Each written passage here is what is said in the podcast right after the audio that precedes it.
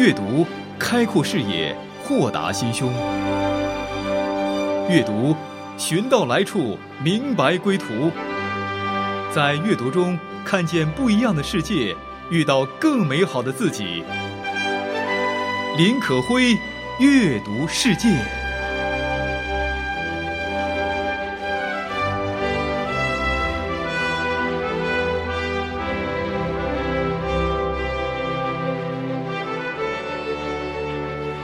好书，读经典，我是可辉，欢迎走进阅读世界。这段时间，我们一直在探讨诺贝尔文学奖获得者的一些经典作品。中国莫言在二零一二年获得诺贝尔文学奖，在此之前，鲁迅、老舍、林语堂、沈从文都曾被提名诺贝尔文学奖，其中沈从文的呼声最高。记得当年诺贝尔评委会的马悦然就特别提出，沈从文如果还活着，他的作品是最应该获得诺贝尔文学奖的。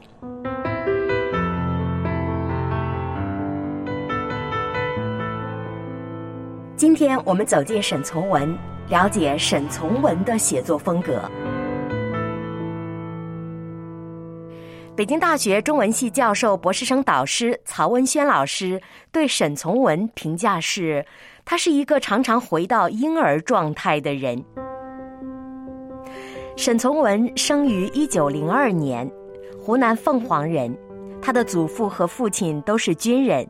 沈从文性喜自然，对淳朴的农村生活有诚挚的喜悦之情。后来他到了北平，开始接触了新文学。二十岁出头开始就开始发表作品，于是从发表作品的那一刻开始，他就展开了他温柔敦厚又不失清新可喜的创作历程。比如《边城》《长河》就是他的代表作。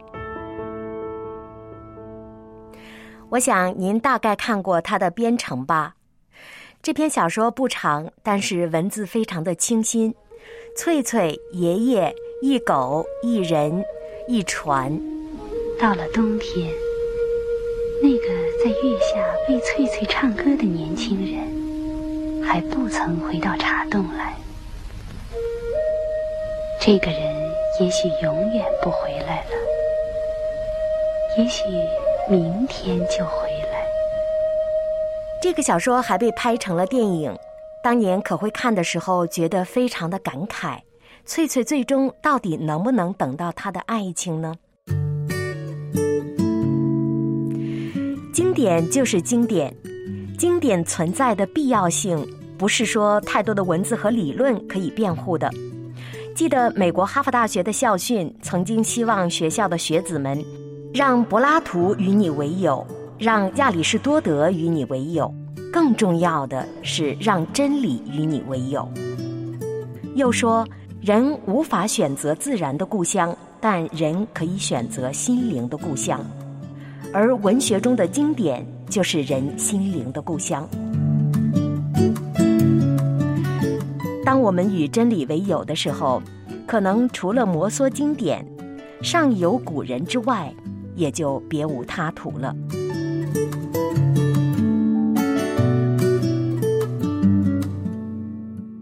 读经典真的可以开启我们的智慧。今天我们走进沈从文。北京大学中文系教授、博士生导师曹文轩教授说：“沈从文常常回到婴儿状态。记得沈从文第一次上讲台当老师的时候，竟然十分钟发懵，说不出一句话来。”后来他勉强讲了一阵，又终于无话可说。最后呢，在黑板上写下了一行字：“我第一次上课，见你们人多，怕了。”在他向学生张兆和求爱的时候，也就是他的初恋情人张兆和，他竟然对自己教员的身份毫不顾忌。正处于懵懂中的张兆和，把他的信交给了当时的校长胡适。胡适甚至还鼓励这个学生要给沈从文机会。沈从文也没有迫于压力放弃自己的爱情追求。面对这些故事，我们觉得文学史上这位大家沈从文的的确确像个呆子，实质上是个孩子。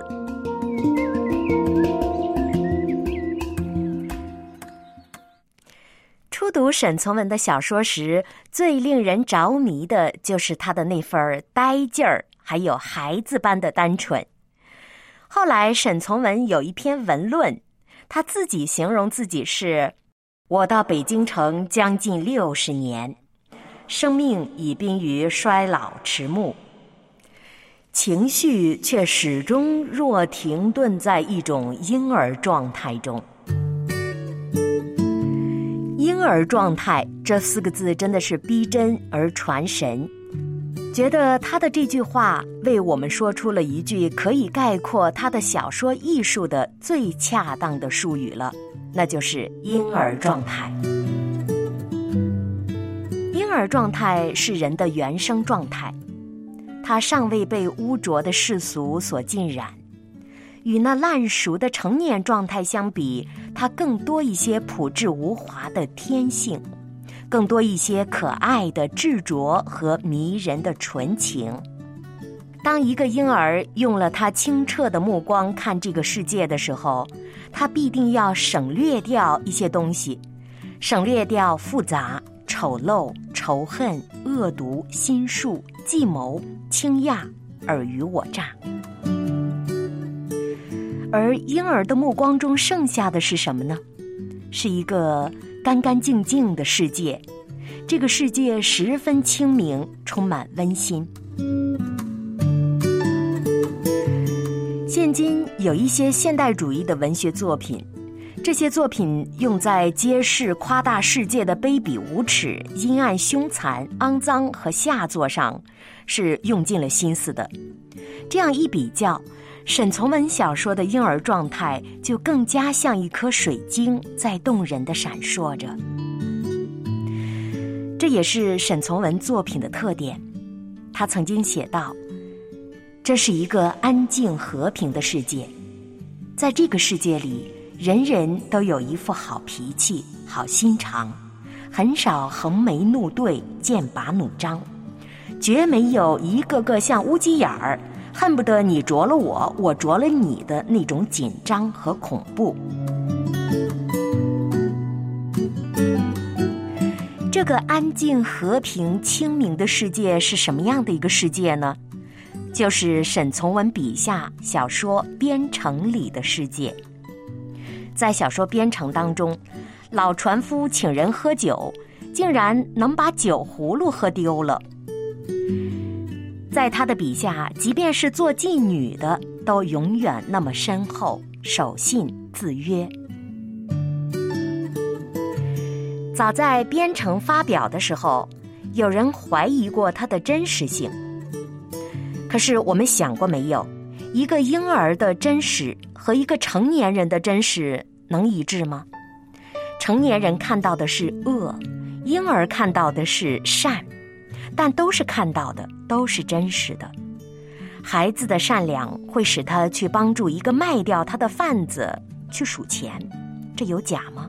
这婴儿的目光注定了使他少看许多，又多看许多。有一些是婴儿状态下的心灵所希望、所幻化出的。婴儿的特性之一，便是充满了稚气的如诗如梦的幻想。这是曹文轩教授对沈从文作品的概括和形容，可会觉得编程确实是这样的，干干净净、淳淳朴朴，仿佛是一个理想当中幻化出来的世界。在这污糟的世界里活久了，就想躲进编程里，躲到那样的一个桃花源中。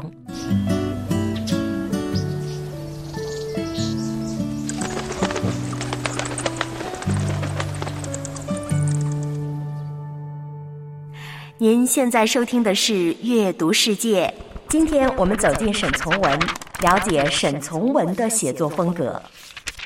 抓住沈从文的这个婴儿状态的特点，我们就很自然的理解了他为什么喜欢写那些孩子气的、还没有成熟的小女人，比如小说《潇潇》里的潇潇，三散里的三散，边城里的翠翠。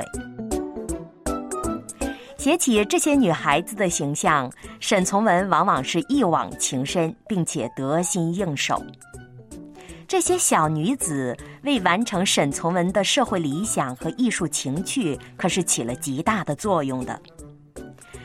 当我们说沈从文是一个具有特色的小说家时，是断然离不开这些小女子给我们造成的这种非同寻常的印象的，非同寻常的印象的。为什么这么说呢？因为只要提到沈从文的小说，我们马上就会想起小说的女主角潇潇、三散、翠翠。这些情窦未开的小女子，个个都是纯真、乖巧、心绪朦胧，让人怜爱的。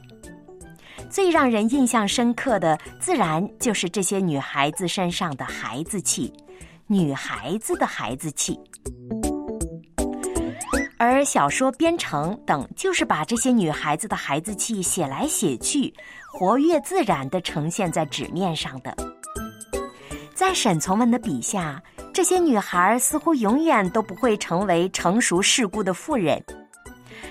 她们把那份可爱的孩子气显示于和亲人之间，显示于和外人之间，显示于和大自然之间。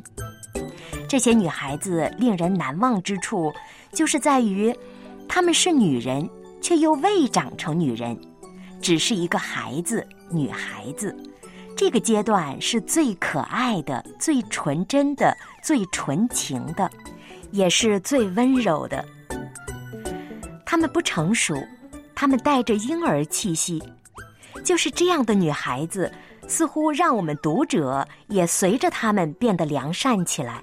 也随着他们抑制住了内心的邪恶欲念，喧闹的世界似乎因了他们变得宁静了许多，圣洁了许多。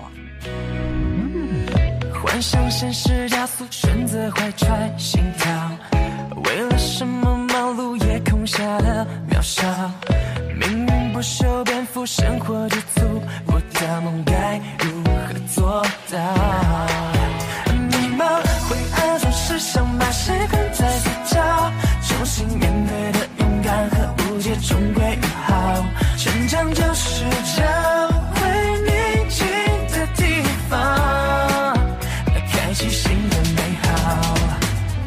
您现在收听的是良友电台为您制作的《阅读世界》。迷茫灰暗中是想把谁困在嘴角，重新面对的勇敢和误解终归好。成长就是找回宁静的地方，开启新的美好。今天阅读世界带您走进的是《编程》的作者沈从文，曾经被诺贝尔文学奖的评委会认为最有可能获得诺贝尔文学奖的中国作家。北京大学博士生导师曹文轩教授就特别的欣赏沈从文的婴儿状态。他甚至说，就是因为沈从文的婴儿状态，使得他自然而然的就会选择那些女孩进行描写。这些女孩子在沈从文的小说中存在着，把婴儿状态这样一个题目显给了我们，让我们去做。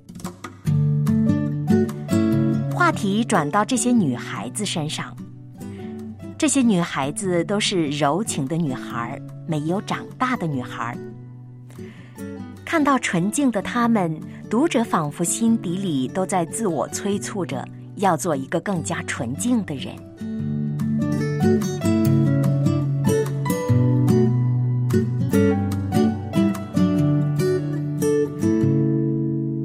回沈从文。他也不仅仅把柔情用在女孩身上，可以说柔情含在他的整个处事态度之中，含在他的所有作品的关系之中。沈从文曾经写过一篇《我的写作与水的关系》的文章，文中他写道。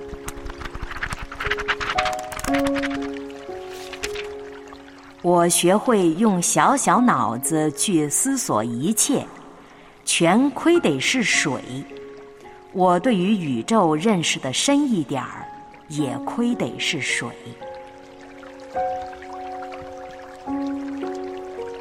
沈从文非常爱水，他说自己的文字风格，假如有值得注意的地方，那就是他常常写水上人的言语。的确，沈从文文章当中常常会写到船上、水上作为背景。他一生爱水，而水的最大特点是什么呢？就是它的柔性，遇圆则圆，遇方则方，顺其自然。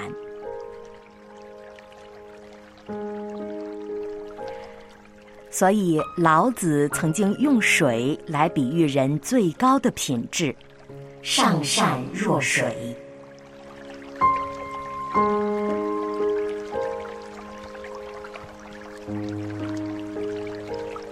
可以说，沈从文的一部《边城》，就把水的柔情足足的体现了出来。借助小说的女主角女孩翠翠，写到翠翠对爷爷，也就是老船夫的亲昵，于水、于船、于一草一木的亲切，一举一动都能显出一番柔情来。有一段翠翠对小狗的批评。都能让人感觉到一种柔情在极舒服的荡漾开来。沈从文写道：“翠翠带点嗔恼的跺脚嚷着：‘狗狗，你狂什么？还有事情做你就跑呀！’于是这黄狗赶忙跑回船上来，且依然满船的纹绣不已。翠翠说。”这算什么轻狂举动？跟谁学得的？还不好好蹲到那边去！在沈从文这里，柔情是一种最高贵也最高雅的情感，他总是能用最细腻的心灵体味着这份柔情，并且用最出神的笔墨把它写出来，让读者可以跟着他一起去感应，一起去享受。正是因为沈从文具备这份水一般的柔情，才导致了三三、翠翠、翠翠的母亲这样一些鲜活的女性形象的诞生。这些女孩的形象都不能让人产生强烈的如痴如醉的爱情，只能产生怜爱。对这种情感的认定，很自然会使沈从文放弃了热情的自炫，而是对一切都采取着安详的注意。对，沈从文的文字不是热切的，而是安详的，在安详的关照着每一个人物。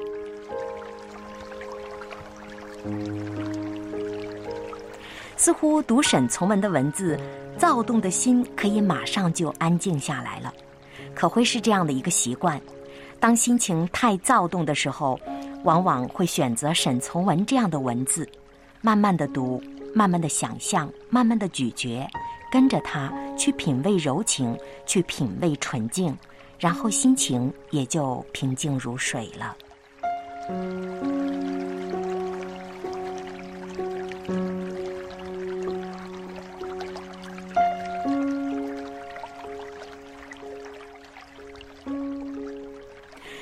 说回沈从文的编程，说回翠翠，这些女孩子都有柔情似水的一面，可见沈从文平时观察的时候，就总能够发现这些女孩子身上最柔美的地方，或者说沈从文在观察世界的时候，总是能看到美善的一面。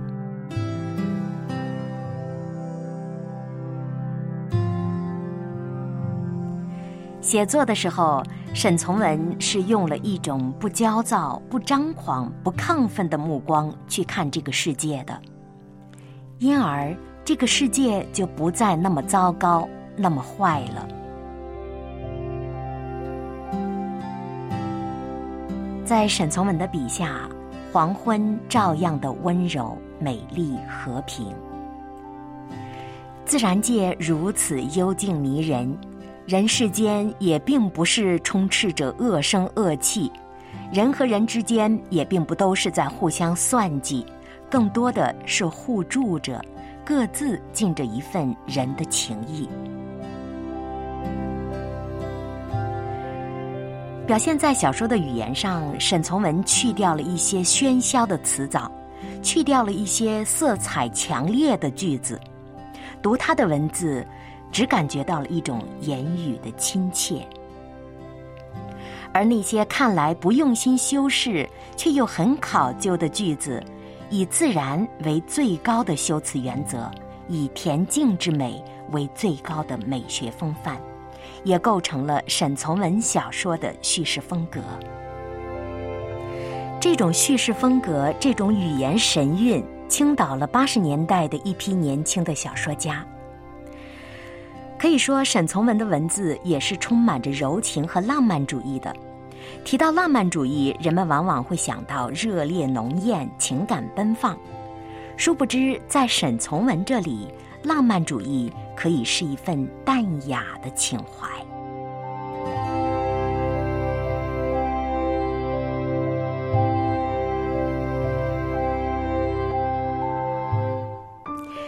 天阅读世界带您一起走进的是当年最有可能获得诺贝尔文学奖的中国作家沈从文。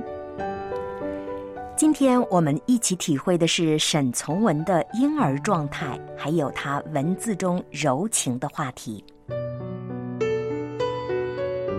说到这里，有一个疑问便会出现：沈从文的自传当中曾经描写过，他亲眼目睹过人头如山、血流成河的屠杀场面，以及诸多丑恶的人和事。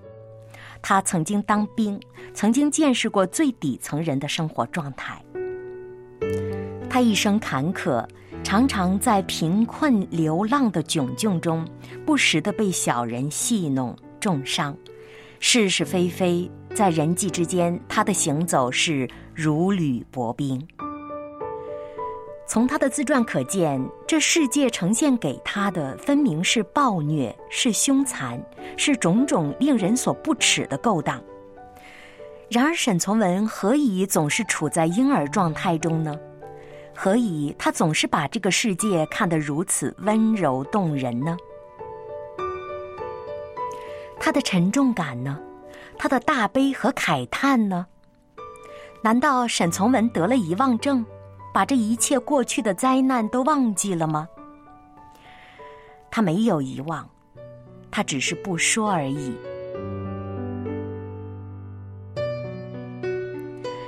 当一些人不免夸大的向别人诉说遭遇的时候，沈从文则很少向人诉说他所经历的重重苦难。一个人在这世界上好好的经历过了。便会经历精神上的转折。可以说，沈从文将这世界的丑陋看多了，他的心变得豁达了，去尽了火气，就不再会大惊小怪了，反而能够用一种冷静的目光看待一切。所以说，他已经完成了一个从婴儿状态过渡到成年状态。最后又回到婴儿状态的过程，这种婴儿状态的不成熟的模样，实际上是早已超出了成熟的成熟。古人说：“仁者爱山，智者乐水。”那如水的品质，恰恰是智者的品质。谁要说沈从文是个呆子，那他本人可能就是个呆子了。沈从文的一生曾经被人理解为软弱，其实并不是软弱，而是一种参透了世界的达观又淡泊的心境。曾经，沈从文自己说：“但是我为自己，除了我的软弱之外，我并不夸口。”这句话让可辉想到了保罗的话：“除了夸耀我的软弱之外。”其他的我并不要夸口。这体现的恰恰是沈从文的大智若愚，他的呆，他的孩子气，恰恰是进入了一种高境界的婴儿状态。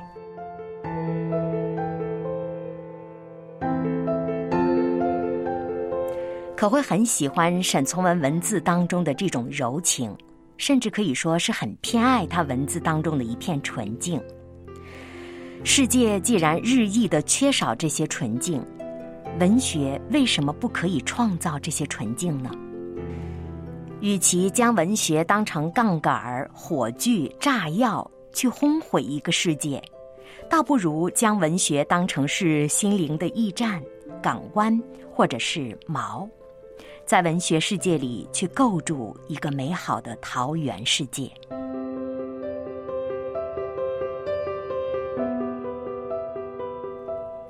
沈从文总是称自己是一个乡下人，他十分谦卑的对城里人说：“你们能够欣赏我故事的清新，照例那背后蕴藏的热情被忽略了；你们能欣赏我文字的朴实。”照例，那作品背后隐伏的悲痛也被忽略了。